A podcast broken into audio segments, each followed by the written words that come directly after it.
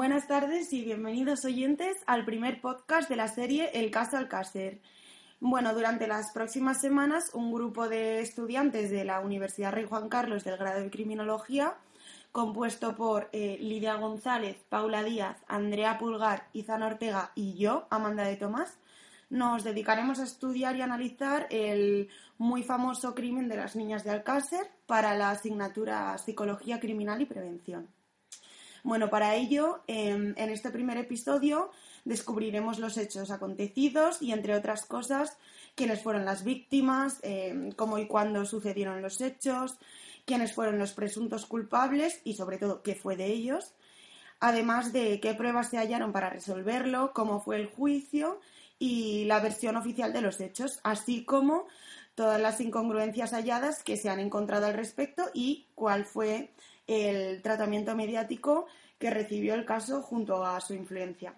Sin ninguna duda, se trata de uno de los episodios más relevantes de la crónica negra acontecidos en, nuestro país, eh, que marcó un antes y un después en nuestra sociedad, sin duda, así como en el ámbito criminológico en su totalidad.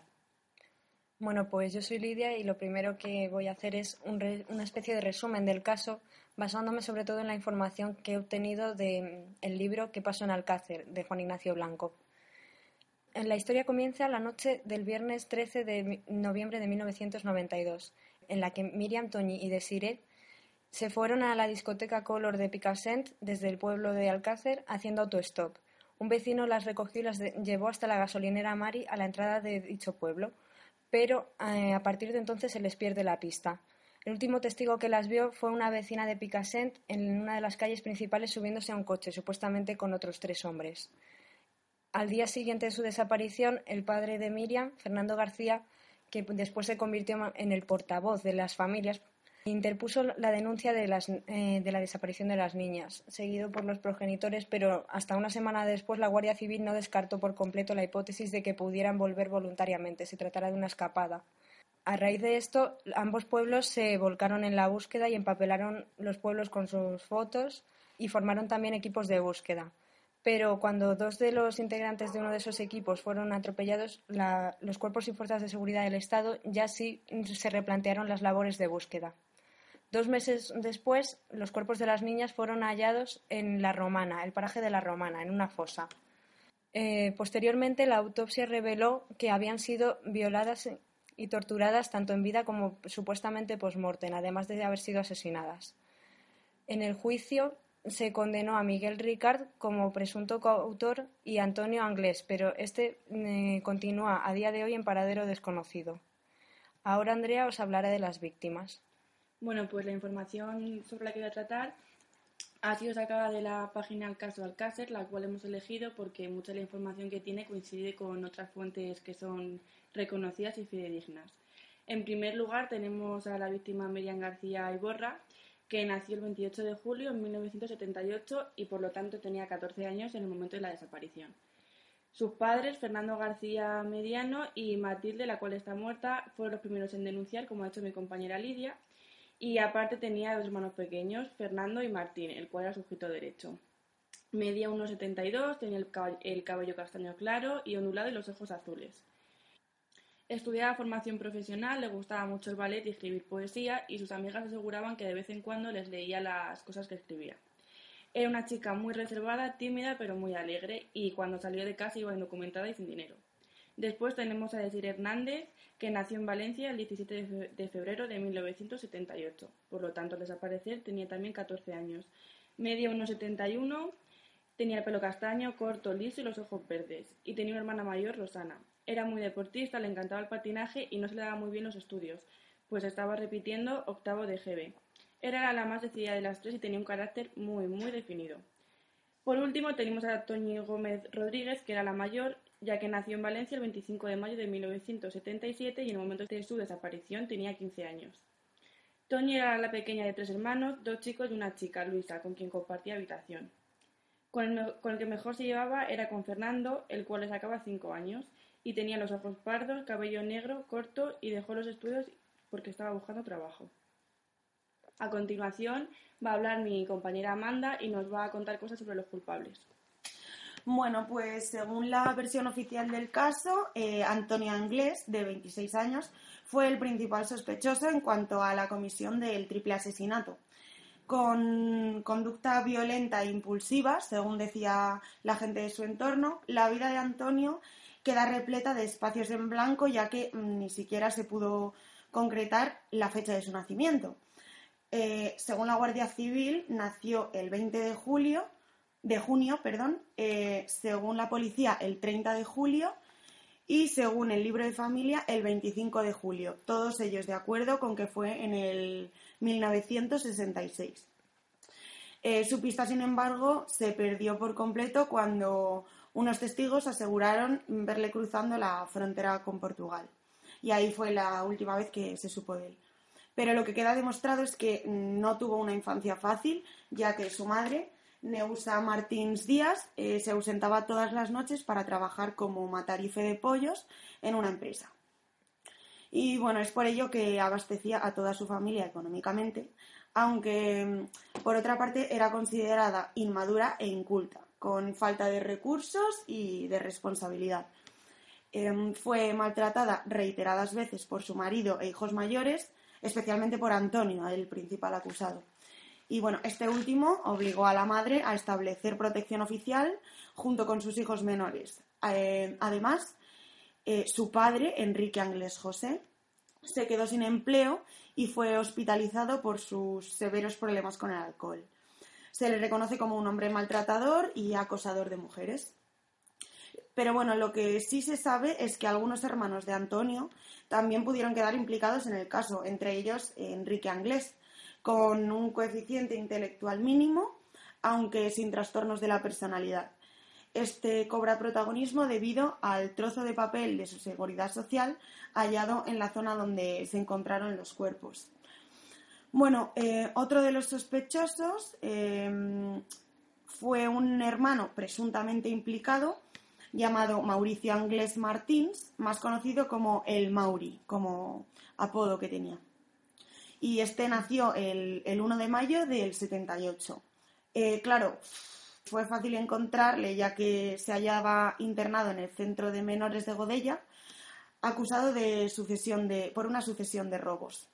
El 15 de octubre de 1993 fue interrogado debido a su relación con un delito de, tendencia, de tenencia ilícita de armas y homicidio. En cambio, la Guardia Civil, en la versión oficial del caso, dio por finalizada eh, la búsqueda de culpables al considerar responsables a Antonio y a Ricard. Em, oficialmente, Miguel Ricard resultó ser el único culpable del caso y efectivamente fue juzgado y condenado a prisión.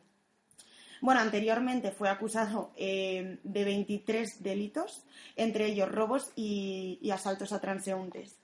Vivía en casa de los Ángeles en el momento en el que se llevaron a cabo los crímenes y, era amigo de Antonio.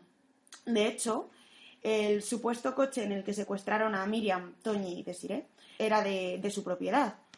Y tras una sucesión de pruebas y evidencias que apuntaban a él, fue condenado a cumplir una treintena de años por cada asesinato y una veintena por cuatro delitos de violación, además de pagar una compensación económica a los familiares de, de las víctimas, lógicamente. Y, bueno, a día de hoy, Anglés continúa en paradero desconocido y Ricard salió de prisión en noviembre del 2013. Mm, bueno, y ahora doy paso a mi compañera Paula para hablar de la cronología. Antes de que comience a hablar mi compañera Paula, me gustaría dar mi opinión sobre este tema, ya que me parece muy vergonzoso que no se pudiera seguir la pista de, esta persona y que se le tomara declaración a los testigos una semana después. ¿Vosotros qué opináis al respecto? Claro, es que ese es el tema, que, el interrogar a los testigos una semana después de los hechos acontecidos como que carece de sentido total. Eh, a partir de las 24 horas, la, la información que tú hayas podido ver o escuchar se va contaminando, entonces mm, pierde totalmente la, eficacia, en mi opinión. Está claro que, este caso fue un auténtico desastre en la historia de la criminalidad. Además, como se irá viendo más adelante, porque también adelanto ya que si se fugó el mismo día que la Guardia Civil estaba llamando a su casa, no pudo haber ido tan lejos como para que desapareciera de la faz de la Tierra. Efectivamente. Bueno, Pues Paula, continúa con la cronología. Bueno, según el artículo de la Nueva España, el día 13 de noviembre de 1992 desaparecen tres niñas de 14 y 15 años cuando se dirigían a una discoteca llamada Color de Picassent, situado en Valencia. Allí se organizaba una fiesta con los compañeros de clase, a pesar de que sus padres en la denuncia eh, aseguraban que esa fiesta no se producía. Esa misma noche sus respectivos padres denuncian su desaparición ya que nunca llegaban más más tarde de las 10 de la noche. Al día siguiente, el día 14 de noviembre, se inicia la búsqueda de las niñas, en la que se ven implicadas cuatro comarcas, 20 equipos de rescate, con un rastreo de radio de 50 kilómetros y 300 vecinos que se unirían al día siguiente. Tanto la Guardia Civil como las familias descartan que hayan huido por su propia voluntad, ya que eran unas niñas muy responsables. El día 20 de noviembre se crean las primeras especulaciones. La Guardia Civil está convencida de la muerte de las tres niñas, y el Instituto Armado pide la colaboración ciudadana. Cuatro días más tarde, el día 24 de noviembre, el padre de una de las niñas, Fernando García, plantea la posibilidad de que las haya raptado una red de trata de blancas. Sin embargo, nunca hubo pistas sobre esto.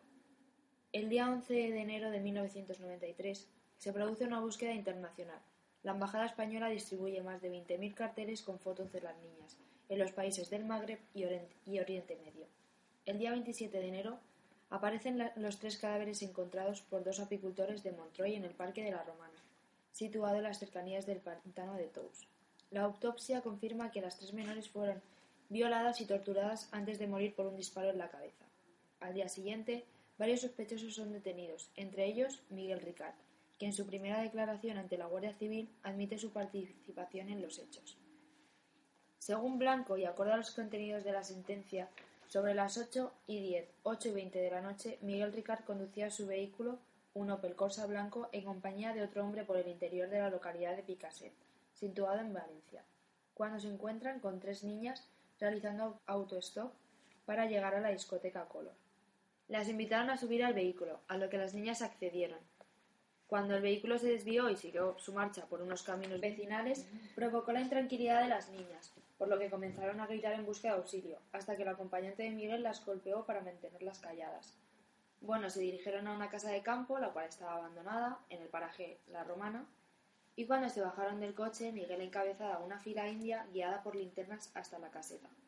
Nada más llegar, subieron al piso superior y mientras Miguel sujetaba a una de las niñas, en concreto a Antonia, las otras dos sufrieron varias agresiones con un palo, y poco después serían atadas a un poste en el centro, a continuación, desnudaron a Antonia, y al acompañante de Miguel la penetró vaginal y analmente en contra de su voluntad, introduciéndole después un palo por el ano.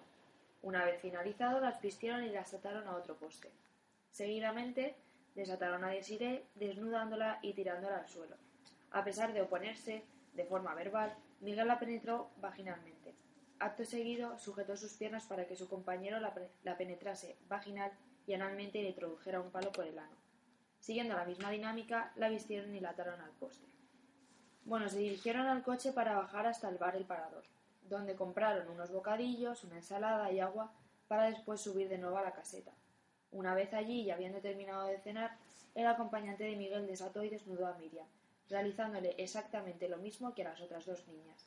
Miguel intervino además en la sujeción de las piernas de las niñas para hacer más fáciles las penetraciones. Cuando las tres niñas ya se hallaban sujetas a un poste, los agresores las golpearon en consecuencia de los gritos que no les dejaban dormir. A la mañana siguiente, el acompañante de Miguel se dispuso a socavar una fosa utilizada anteriormente para esconder una motocicleta que había sido robada. Llevaron a las niñas hasta la fosa y una vez allí Miguel se dirigió a la caseta para recoger una moqueta con la que pretendían envolver a las niñas. Y en su ausencia, el compañero del acusado, con ayuda de unos alicates, arrancó la aureola y el pezón de la mama derecha de Desiree. Ante esta atrocidad, las niñas comenzaron a gritar en busca de auxilio, cuando fueran golpeadas repetidamente con piedras envueltas en una camiseta y un palo, hasta que uno de ellos sacó un cuchillo de monte y apuñaló dos veces a Desiree en su espalda. Finalmente sacaron una pistola y las dispararon a las tres en la cabeza, a una distancia realmente corta, creándoles una destrucción de los centros vitales encefálicos, lo que produjo una, una muerte instantánea. Una vez producidos los asesinatos, Miguel y su compañero colocaron la moqueta en el fondo de la fosa, arrojaron los tres cadáveres y los cubrieron con los bordes de la misma, con tierra, ramas y matorrales. Eh, yo quiero añadir que me parece que, como que con Desiree tenían una fijación más que con las demás, ¿no? Porque fue con la que más se pasaron, por así decirlo. Sí, como una obsesión directamente hacia ella, entre otras cosas. em, no sé qué iba a decir. Em, Bueno. ¿Fueron a la última a la que dejaron? No, No, pero no, pero, aquí- pero bueno. ella, por ejemplo, sí la apuñalaron y a las demás no, aunque todas obviamente sufrieron diferentes eh, vejaciones perdón, y torturas y violaciones, ya hemos escuchado. También hay que tener sangre fría para mm, irte a cenar y luego seguir. Bueno, yo quiero comentar que me parece muy fuerte el hecho de que pararan a posta para comerse un bocata y luego seguir violando a las niñas o que, por ejemplo, estuvieran durmiendo con las víctimas al lado. O sea, es un detalle muy feo. por su Tal, tal cual, no, no hay empatía ninguna. Bueno, aunque visto lo visto, no era de esperar. Bueno, estamos todos de acuerdo que realmente es una atrocidad porque se produce un cambio en, en la historia de España. O sea, se produce como al final dejas de hacer autostop por el miedo a que te pase lo mismo que, que a ellas tres, ¿no? Sin duda alguna marcó, marcó un antes y un después en la historia de España. Lo que decíamos de antes es que mm, para que no lo marcara, mm, viendo cómo fueron los hechos. Bueno, y ahora voy a dar paso a mi compañera Amanda, que nos va a explicar con más detalle las pruebas y evidencias que se encontraron en este caso. Bueno, eh, tras 75 días desaparecidas, eh, finalmente, el 27 de enero de 1993, aparecieron los cadáveres en el paraje de la Romana, como hemos dicho, cerca del pantano de Tous. Em, bueno, fueron halladas por dos apicultores llamados Gabriel Aquino González y su consuegro José Salasala. Eh, bueno, entre algunas de las pruebas encontradas eh, destacaron pelos con características de distinta procedencia. Eh, bueno, de los ocho vellos púbicos encontrados en el colchón de espuma, eh, cinco de ellos podrían ser de Ricard, dos de otro sospechoso no identificado y, y uno de otro sospechoso desconocido también. Y bueno, respecto a los 12 cabellos, solo uno de ellos podría llegar a coincidir con los de Mauricio Anglés. Y los 11 restantes pertenecen a nueve personas distintas, entre ellas todas, y distintas de los sospechosos también. Demostrado, claro, que son nueve personas distintas, no Claro. especulaciones. Efectivamente, es que además se encuentran seis pelos de origen animal pertenecientes a tres tipos distintos. Por lo tanto, mm, ya sabemos que más de uno y más de dos colaboradores participaron. Bueno, y del mismo modo se encontraron además manchas de esperma en el propio colchón que al analizar se demostró que no coincidían con el ADN de Miguel Ricard. Pero, en cambio, la misma muestra de esperma proviene de un varón que, según los análisis, era hijo de Neusa. Entonces, claro, mm, no puede ser, mm, se determinó que no puede ser ni de Mauricio, ni de Roberto, ni de Enrique. Es decir, solo cabe la posibilidad de que fuese de Antonio, de Ricardo o de Carlos. Bueno, por otra parte, se llegó a hablar de mutilación ritual debido al desprendimiento de la cabeza y de los órganos genitales. Claro, os tengo que decir que esto, en mi opinión, es pura especulación, ya que seguramente se deba a la actuación de pues, los animales carroñeros mm, que van mordisqueando las partes blandas de- del hueso y el efecto de la propia putrefacción. Eh, bueno, anda, yo quería comentarte una cosita.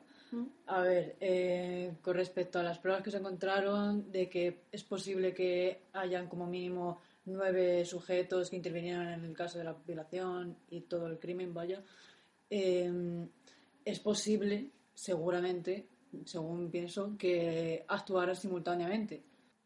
Claro, eso, eso tendría sentido, porque a menos que quisiesen que mientras estaban en el, en el acto violento con unas, otras mirasen pa- con el fin de aumentar el sufrimiento, se podía dar perfectamente el hecho de que fuesen violadas simultáneamente al ser tantos participantes. Claro. Seguramente lo que buscaban era el sufrimiento de las amigas. Claro. A lo mejor lo mismo les producía satisfacción a ellos mismos. Seguramente. En ese caso es puro sadismo, no tiene por qué ser ni un ritual satánico, como has dicho, ni nada parecido, pero también que haya más participantes, entre comillas, respalda esa teoría no oficial que hemos mencionado. Bueno, eh, además, eh, según el análisis forense, fueron sometidas a torturas extremas eh, previamente al, al, asesinato. Y el hallazgo de los cuerpos con las manos atadas en la espalda, pues creo que es un signo que denota esta hipótesis. Además, eh, participaron, bueno, ya sabemos que un mínimo de nueve personas distintas debido a las pruebas evidenciales encontradas en los cuerpos de las víctimas. Además de haber hallado restos de madera en los conductos vaginales de las mismas, como ya Paula nos confirmó que, que fueron, fueron maltratadas con objetos de madera. Y además, por raro que parezca, en la primera autopsia se decidió no tomar radiografías de los cuerpos, aunque lógicamente es lo que debería haberse hecho. Y yo me pregunto con qué fin omiten ese paso tan importante en, una investigación al caso. Yo no quiero pensar mal, pero sinceramente creo que tanto la Guardia Civil como los forenses, como todo el equipo que participó en esta, investigación, estaban ocultando algo o alguien de mucha importancia en esos momentos es que la descoordinación, la desorganización de todos los cuerpos entre ellos y, dentro de cada cuerpo fue increíble. Que en el paraje, por ejemplo, cuando se encontraron en la fosa a las niñas, eh, no se acordonara la zona directamente, que de hecho eh, más adelante lo mencionaré otra vez, se colaran dos periodistas antes de que les echaran y después ya acordonaran la zona, es que eso no cabe en ninguna cabeza, al menos de un guardia civil Mm, bien puesto, por decirlo así. Claro, que, por, que por cierto, perdona que te interrumpa, eh, eso no es la hipótesis, es la versión oficial que antes has mencionado que era la hipótesis de que murieron por el tiro en la cabeza. Eh, al final es mm, lo que se determinó. Sí, sí, sí. Y, pero claro, eh, bueno, no solo con eso, no solo con eso. En el caso de, de la evidencia de las camisetas con los restos de sangre que se hallaban húmedas, se decidió meterlas en bolsas de plástico. Sí, bueno, pero estas son unas de las tantas incongruencias que hay. Además, como has comentado, las radiografías que supuestamente nos hicieron, en principio se hicieron porque es el protocolo, pero en el caso del juicio no se presentaron. Claro, es que es Así que no se puede determinar si realmente se hicieron o no. Es que faltaron muchas pruebas, se cambiaron otras, etcétera. Bueno, a mí realmente me parece vergonzoso que a la hora de tomar las pruebas y las muestras de los cuerpos, o sea, realmente lavasen los cadáveres y metiesen su ropa en, bolsas mojadas sin antes haber tomado pues una, previa muestra para, para saber lo que realmente había pasado, ya que con, el agua pues se pueden perder muchas de las, de las pruebas y evidencias que podían ser mm, claves en esta investigación. Claro, y esa es otra, pero ¿cómo es posible que limpiasen los conductos vaginales antes de tomar las muestras y que encima pensasen que el actuar así era lo correcto. Eso es, eso es lo, que, lo que no entiendo, que les parecía que, que todo el trabajo realizado era el procedente y el correcto, pero si os dais cuenta es como que desde el principio hasta el final de toda la investigación del caso se fueron cometiendo un error tras otro y tras otro, que prácticamente en ningún ámbito de la investigación se realizó bien.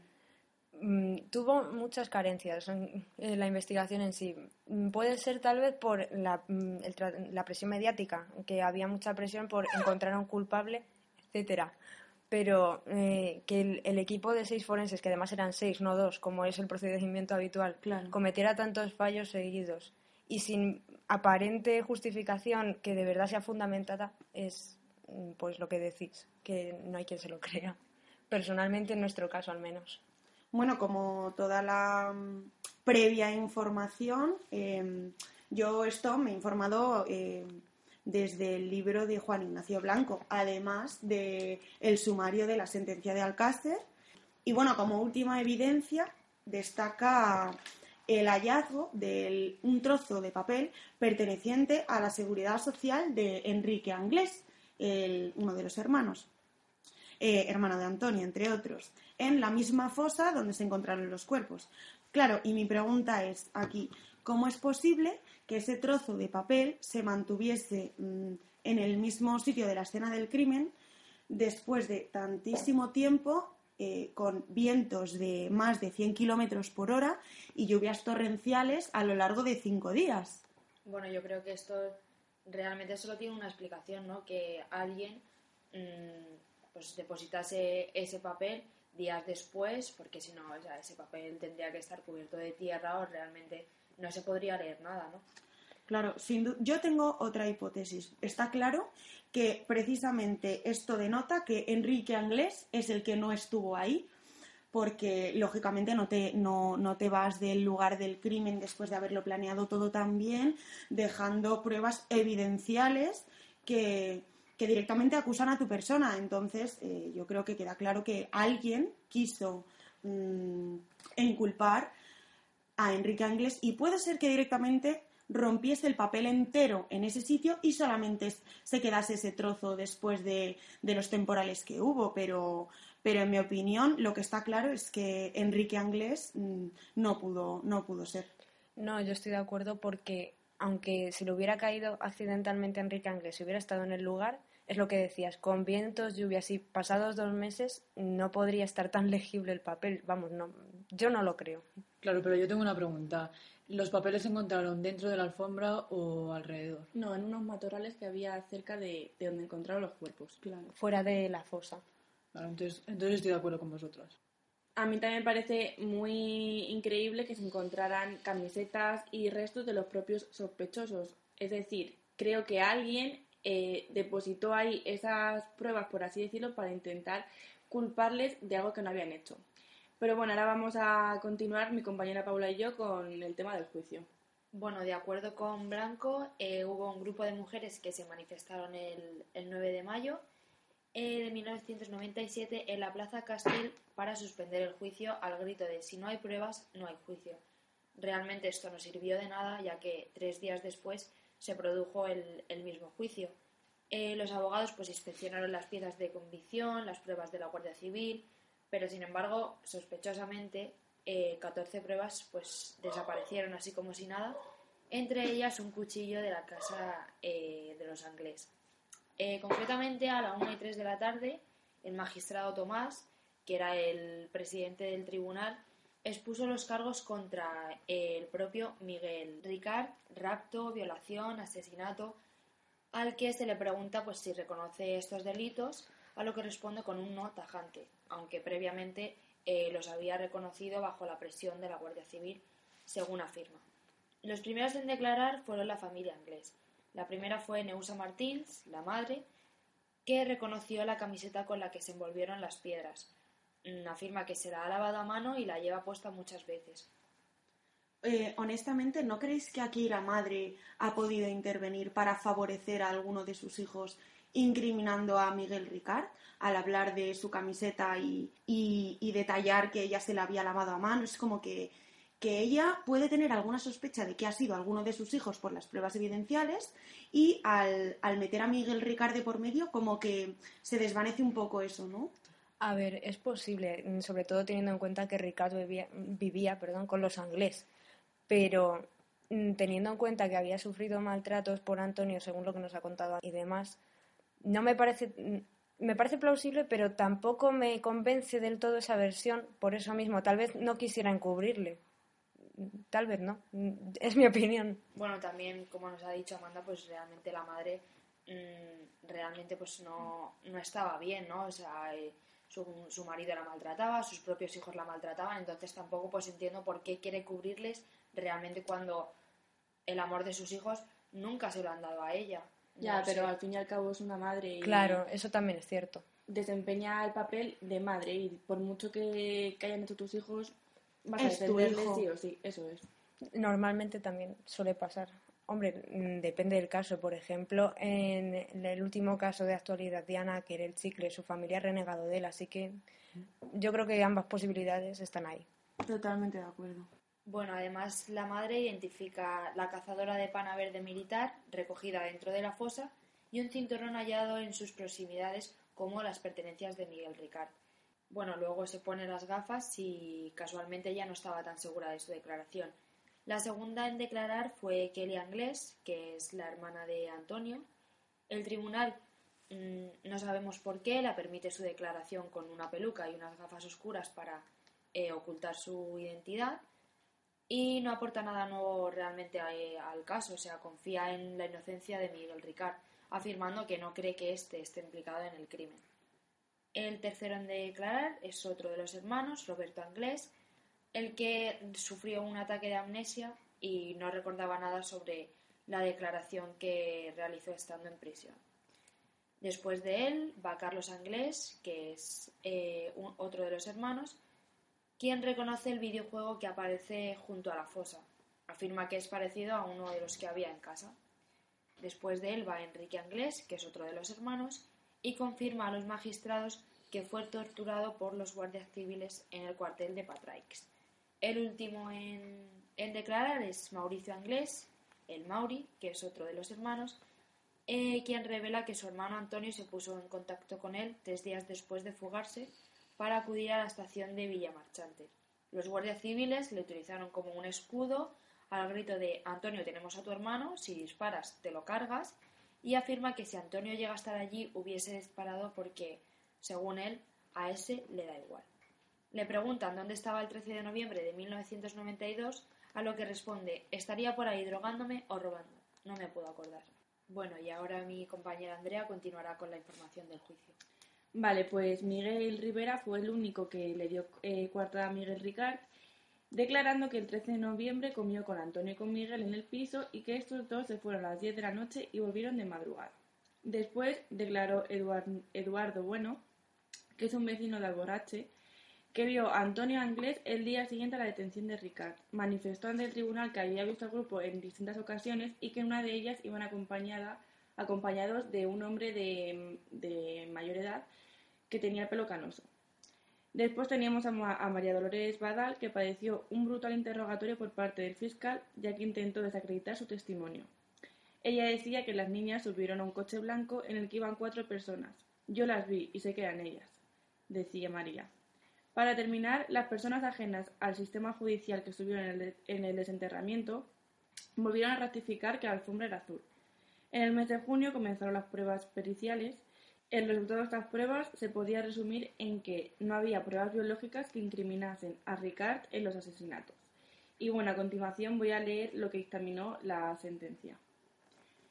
Condenamos a Miguel Ricard Tarrega como criminalmente responsable, en concepto de autor, de tres delitos de asesinato y de cuatro delitos continuados de violación, en concurso ideal con tres delitos de rapto, con la concurrencia de las circunstancias agravantes de, despoblado, y ensañamiento en relación a los delitos de asesinato y violación, a la pena de 30 años de reclusión mayor por cada uno de los tres delitos de asesinato y a la pena de 20 años de reclusión menor por cada uno de los cuatro delitos de de continuados de violación en el concurso ideal, descrito con los delitos de rapto y, en todo caso, a la pena de inhabilitación absoluta durante todo el tiempo de la, condena, al pago de las, de las costas del proceso sin incluir las de las acusaciones particulares y populares, ya que en concepto de responsabilidad civil abone la cantidad de 50 millones de pesetas a cada uno de los padres y madres de las víctimas, debiéndose incrementar en 50 millones de pesetas la indemnización a la madre de, María Teresa Deseada Hernández Folch por fallecimiento del esposo con posterioridad de los hechos enjuiciados,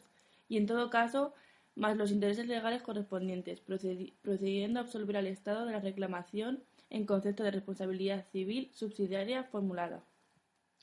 Esta parte del juicio también la hemos sacado del libro de Blanco. Bueno, aquí a mí me surge una duda y es que, como dice la sentencia, María Teresa Deseada eh, fue indemnizada por el fallecimiento de su esposo con después de haberse acontecido los sucesos. Pero por lo visto, el, este, el, marido ya tenía una enfermedad terminal, entonces no entiendo por qué tiene que, indemnizarle por el hecho de su fallecimiento. Bueno, realmente, o sea, todos entendemos que la pérdida de, un hijo, o sea, es realmente, pues, devastadora. Horrible, ¿no? Yo me pongo en su situación y por, por muy mal que, tu salud esté, al final empeora por, por, una noticia tan grave, ¿no? Al final entras, aparte en depresión, pues tienes como, no sé, te afecta más emocionalmente y, a nivel de salud. Si afecta a una persona sana, a una persona enferma ya sí, que, sí podría tener y probablemente la tenga la relación y la influencia. Bueno, a continuación mi compañero Izan os va a hablar sobre la versión oficial. Pues sí, yo también he recopilado un poco la versión eh, por el libro de Juan Ignacio Blanco. Y pues nada, básicamente lo que pasó según la versión oficial fue que un viernes 13 de noviembre de 1992 tuvo la, lugar la desaparición de tres niñas de Miriam, Toñi y Desiree, las cuales eh, pasaron toda la tarde visitando a una amiga que se encontraba enferma en su casa, que se llamaba Esther. Bueno, pues esa misma noche tenían una fiesta de instituto en la discoteca Color, como ya se había comentado antes, y pues vaya, al no poder tener alguna forma de, ir, decidieron hacer autostop. Entonces fue cuando una pareja, eh, Francisco José Hervás y su novia María Luz López, eh, los que las acercaron desde el último semáforo de la avenida de Ricardo Hernández, que fue donde las recogieron, hasta la gasolinera de Picassent, la cual estaba localizada nada, a unos metros a pie de la discoteca Color. Entonces eh, fue allí cuando, eh, mientras se encontraban caminando, saludaron a un desconocido, conocido, perdón, saludaron a un conocido de las tres chicas que se llamaba Cano Yacer, el cual dijo según la declaración, haberla saludado desde su ciclomotor cuando iban andando en dirección a la discoteca. En un principio, pues se pensó que esta fue la última pista que se supo de ellas, pero sin embargo, una semana después de la desaparición, la señora Dolores, Dolores Badal declaró ante la Guardia Civil y aseguró haber visto a las tres niñas subiéndose a un coche en el que había otros cuatro ocupantes, todos hombres. Por lo que es posible que volviesen a hacer autostop con tan mala suerte que, claro, fue a partir de este momento cuando se perdió la pista de las pequeñas, nadie vio nada, ningún solo testigo más. Así que, pues pasaron los días y hasta 75 días más tarde, el 27 de enero de 1993, fue cuando eh, dos apicultores encontraron los, los cadáveres semienterrados en una fosa en un paraje conocido como La Romana, como ya hemos comentado, próximo a la localidad de Tous. Vaya. En dicha fosa eh, aparecieron las niñas, eh, donde aparecieron las niñas se encontró una receta médica hecha pedazos en las que se podía encontrar la dirección de los Anglés junto al nombre de uno de los, eh, de los hermanos, Enrique Anglés. Sin embargo, cuando fueron al día siguiente a, domicilio, pues que se encontraba, perdona, en Catarroja, que se me olvidó comentar, comentarlo, la cual se encuentra más o menos a unos 30 minutos en coche de donde se los cuerpos, eh, fueron precisamente a buscar a Antonio Anglés Martins, ya que era un delincuente habitual vinculado a otros asuntos, ya, ya, sean de drogas, trapicheos, etc.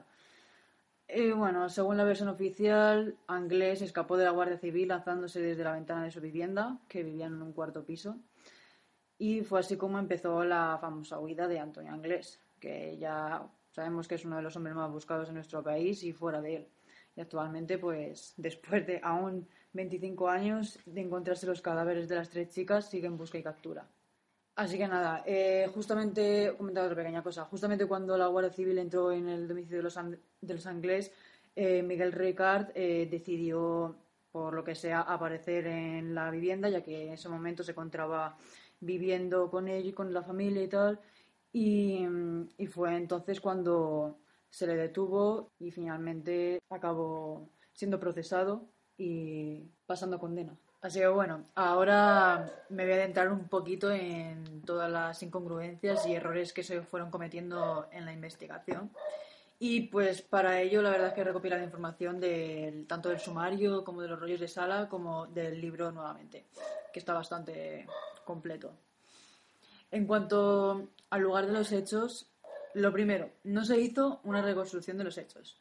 Segundo, a la hora de que se encontró el cadáver no se preservó ni se acordonó la zona, sino que se hizo a, posteriori del levantamiento y recogida de las pruebas, y no antes como debería de haberse hecho. Lo cual hizo que se, pusieran, que se pudieran contaminar pruebas, etc.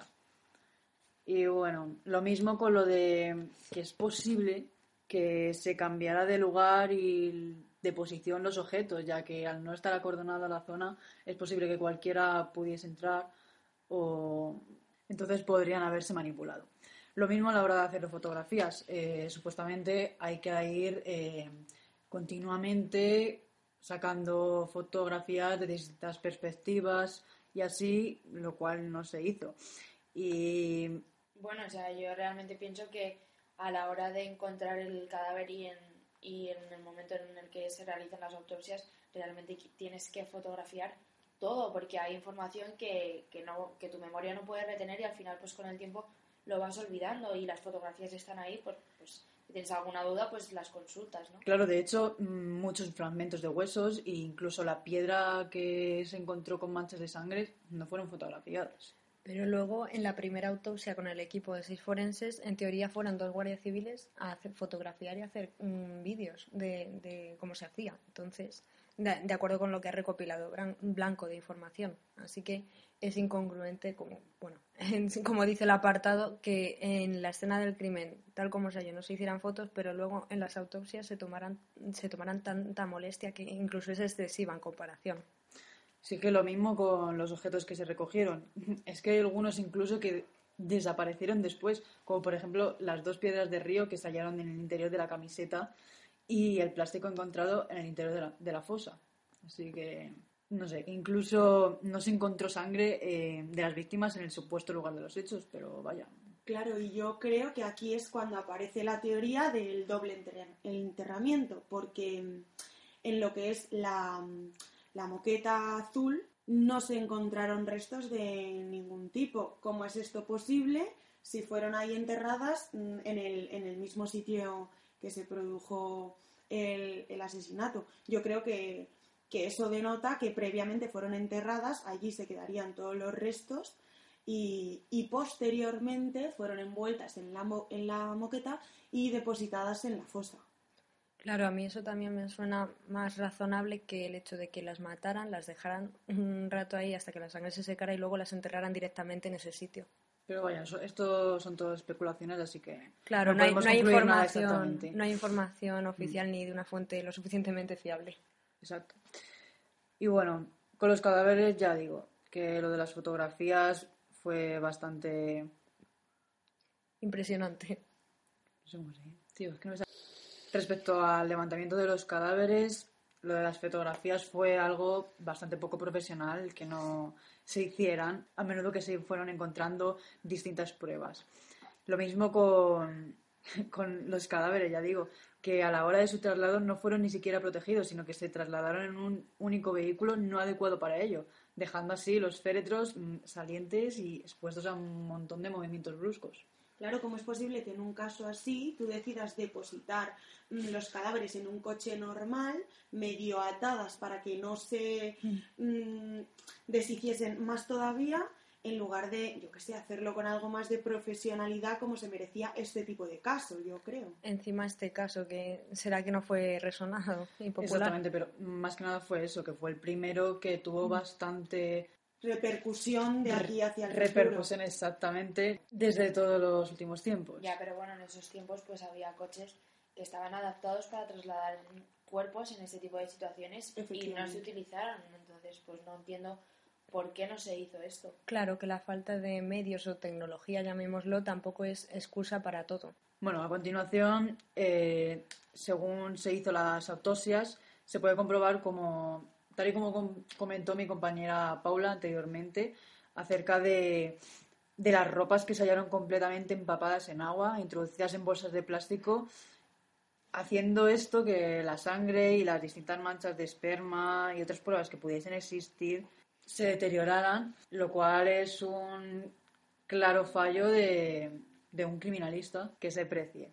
Lo mismo cuando se procedió a lavar los cuerpos antes de extraer indicios de los mismos y lo mismo como anteriormente he dicho, mm, de hacer fotografías, que Todo el proceso, claro. claro que ni siquiera lo hicieron. Por tanto, el lavar los cuerpos hizo que, que se perdieran un montón de pruebas fundamentales como pelos, larvas y etcétera. Lo mismo, se amputaron partes de los cadáveres que no eran necesarias para la realización de ninguna prueba, así como los primeros forenses que se negaron a la realización de una segunda autopsia. Bastante incomprensible. En esta segunda autopsia, que se realizó el día después, nos entregaron muchas de las partes de los cuerpos de las víctimas que amputaron en la primera autopsia. No se realizó además una identificación odontológica de los cadáveres, comparándolas con las radiografías que supuestamente no se hicieron, o al menos no quedó patente en el, en el sumario ni en el juicio oral, que así fuera. Pero vaya que todo esto ya lo comentamos anteriormente. Además, no se realizó la prueba de la fluorescencia de la tierra hallada en el zapato y en algunas ropas de las niñas para conocer su procedencia, lo mismo. No se analizó el objeto hallado en el interior del estómago de una de las víctimas y tampoco se encontraron restos de semen ni vellos Anglés, de Anglés ni de Ricard en los cuerpos de las niñas, sino que eh, se encontraron eh, restos de terceras personas, que como ya hemos dicho, de 5 a bueno, siete individuos distintos. Bueno, con respecto a las declaraciones que se dieron de los testigos en el juicio, se pueden encontrar bastantes incongruencias sobre todo con las denuncias que se hizo de la desaparición de los padres de las tres niñas, mm, ya que parece que fueron un calco unas de otras, puesto que supuestamente las tres salieron de casa a las siete, sin embargo esto pues, es imposible, puesto que fueron a recogerse una a otra, así que es imposible que salieran a la misma hora. Además, eh, nunca se le pidió a Miguel Ricard que reconstruyera el camino exacto por donde llevaban a, las niñas hasta la romana, y lo mismo eh, en la declaración de este, Ricard dijo que Anglés violó primeramente a Toñi. Sin embargo, según los informes forenses, Toñi murió virgen. Así que los testigos que llevaron en su coche a las niñas la tarde del 13 de noviembre del 92 no se ponen de acuerdo además en el modelo de coche que llevaban aquel día. Con lo mismo con la supuesta llamada que hizo Miriam a su padre para que les acercara a las tres a la discoteca Color aquella, aquella tarde-noche. Sin embargo, esta no está recogida en el sumario del caso. Lo mismo con las declaraciones que hicieron los dueños del bar Parador, que no aparecen en el sumario del caso y que además eh, supuestamente fueron manipuladas. Sin embargo, estas declaraciones sí se hicieron cuatro meses después de que ocurrieran los hechos y aún así nunca aparecieron. Lo mismo pasó con los colmeneros que encontraron los cadáveres de las niñas, que no fueron llamados a declarar hasta el juicio hasta cuatro años después. Y eso, mm, perdona que te interrumpa, no, hay, no tiene ningún tipo de explicación, al menos fundamentada en el sumario o en el juicio, ¿verdad? No, Mm, no hubo ninguna Nada que explicación. conste en acta. Ah, Así que fue una declaración muy espaciada en el tiempo, pero sin justificación. Exactamente. Otro fallo más. Exacto. Además, eh, la versión que dieron cada una de estas dos personas mm, fue distinta. El cabello cano que se encontró en el cinturón de una de las niñas fue destruido también al compararlo con el único sospechoso que había, claro, y que parece ser que dieron por supuesto que no tenía nada que ver porque a la hora de verle físicamente no tenían el pelo canoso, por lo que lo descartaron y sencillamente esa prueba desapareció. Y por último, destacar que en la sentencia no se tuvo en cuenta el testimonio de Dolores Badal, que fue la que situó a las tres niñas entrando en el coche ocupado presuntamente por Miguel Ricard y Antonio Anglés. Bueno, realmente no entiendo cómo no se toma en cuenta pues mm, un testimonio de, de tal magnitud, ¿no? A lo mejor es porque muchos de los que posteriormente al, al juicio y al caso, con el tiempo de los con el tiempo pues han ido como visitando Alcácer y la zona donde sucedieron y afirman que es imposible desde la perspectiva desde la que la mujer afirma haber visto a las niñas, dicen que es imposible haber visto pues ese hecho. Pues sí, puede ser. Bueno, ahora va a hablar mi compañera Lidia sobre el tratamiento mediático. Pues como ya hemos ido diciendo a lo largo de todo el podcast y demás y todo el estudio que hemos realizado, también eh, Blanco lo refleja en su libro en diferentes capítulos. El tratamiento mediático que se le dio a las niñas de Alcácer fue tremendo, m- más que un reality show. Los periodistas a cada mínimo indicio que se iba encontrando ya estaban tras esa pista. Eh, por ejemplo, en el traslado de los cuerpos mm, al instituto médico para hacerles la autopsia, ya estaban esperándoles en masa a los coches. Y luego también eh, lo que hemos comentado, un par de periodistas que se colaron en la escena del crimen antes de que fuera acordonada. Luego también Fernando García, al ser más el portavoz de todas las familias, emprendió una búsqueda, además colaborando con Blanco, de hecho, y mm, también hicieron que la búsqueda fuera internacional y dieron ruedas de prensa y demás. Entonces yo creo que es, mm, si no el caso que más, más bombo, si me permitís la expresión, se ha dado en los medios, sobre todo televisivo, de, de Espa- o- acontecido perdón, en España, mm, es de los que más. Sí, de Si hecho no el fue, que más. fue el que más protagonismo cogió Mm. desde entonces. Sí, es, mm, ¿cómo decirlo? El Jack el Destripador de, de nuestro país. Así lo reconoce mucha gente. Yo creo que se le podría haber dado mucho más bombo o se podría haber sacado más información, pero, eh, por ejemplo, Blanco, al publicar el libro, las ofertas de trabajo le disminuyeron, eh, otros periodistas intentaron indagar y hacer programas sobre este caso y no se lo permitieron, por así decirlo. Entonces creo que es un, un tema un poco tabú en este país. Un poco, porque el libro que hemos estado usando como referencia, ¿Qué pasó en Alcácer?, es prácticamente una investigación paralela. Es, mm, hemos contado ambas versiones, oficial y no oficial, aparte de todas las teorías que se han ido mencionando. Y, ¿Pero qué opináis? ¿Que hay más ventajas o más inconvenientes de que un caso sea tan famoso o tan mediático? Porque, por un lado, las llamadas que se iban registrando de supuestos testigos en la Guardia Civil iban desde historias más plausibles, por decirlo así, o más creíbles, evidentes que decían que, estaba en, que estaban las niñas en otro mundo y se lo habían comunicado. Entonces, que... esto realmente lo veo desde dos perspectivas, ¿no? O sea, realmente, o sea, lo ves desde la positiva, pues que al final aconsejas a las niñas a que no, no hagan este tipo de actividad como es el autostop, o que si lo hacen, pues sea gente conocida o gente que realmente no sea tan sospechosa, y por otro lado, pues el derecho a la intimidad de las víctimas y de sus familias realmente que habría que respetarlo, ¿no? No es normal que te metas, por ejemplo, en una página en internet sobre este caso en el que realmente pues te dan información y te aparezcan fotos de las autopsias de las niñas, ¿no? Al final, pues sus familias yo creo que se merecen al menos un poco de intimidad y que las fotos pues no se, se divulguen por, por esta red social, ¿no? sí, sí, que si se divulgan sea con razón, por ejemplo, a estudiantes como nosotros o a gente que, digamos, las necesite más, entre comillas, para, para estudiar el caso, no por el simple morbo. Desde luego, y no sé, yo, yo es que tengo una teoría personal y después de todo lo que hemos visto y todas las incongruencias que, que, se mezclan y no, no, concuerdan unas cosas con otras. Que por cierto, perdona que te diga, mm, antes de que digas tu mm, teoría, eh, también añadir que, que, un caso sea tan, mm, tan sonado, la ventaja de que hay más colaboración ciudadana es un arma de doble filo, porque lo que decía antes, que no sé si lo he mencionado con estas palabras como tal, pero igual que aparece gente que ayuda, hay gente que desvía la investigación con sus aportaciones. Entonces, ese es uno, de los grandes inconvenientes también. Que realmente se inventó mm, barbaridades, ¿no? De que habían, pues, se habían, como has dicho tú antes, que se habían ido a otro mundo y las niñas pedían que no se las buscase. Realmente tienes que tener un poco en consideración el sufrimiento de las familias como para no jugar con un tema, no sé, tan, tan delicado, ¿no? Exacto. Yo creo que mucha gente participó en el tema con tal de con el fin de poder sacar algún tipo de provecho Beneficio económico. por ejemplo, mismamente.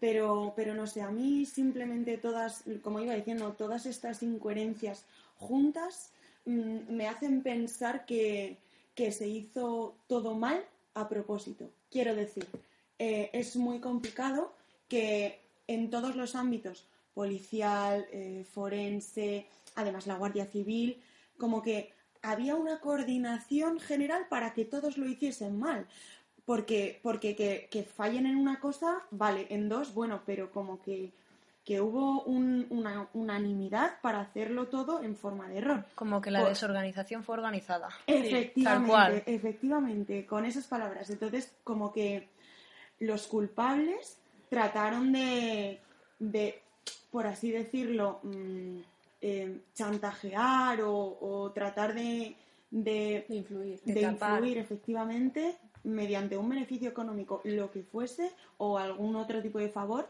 para que todos estos profesionales del crimen mm, se pusiesen de acuerdo en que nunca pudiese llegar a resolverse este caso, como hoy día sigue siendo así.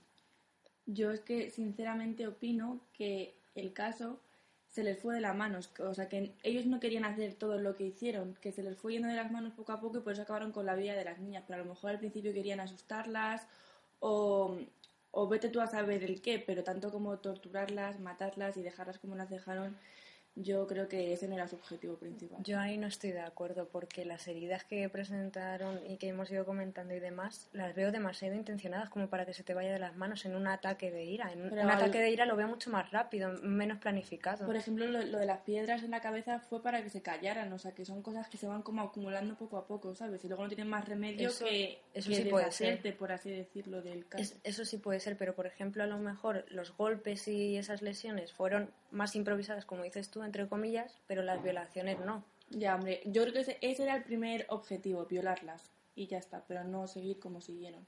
Es posible. Exacto, de hecho, Miguel les dijo a Antonio supuestamente que, que las dejara libre porque no iban a hablar. Pero claro, Antonio supuestamente no estaba de acuerdo y les dijo que nada, que tenían que matarlas porque no. Porque les iban a pillar, sí o sí. Exactamente.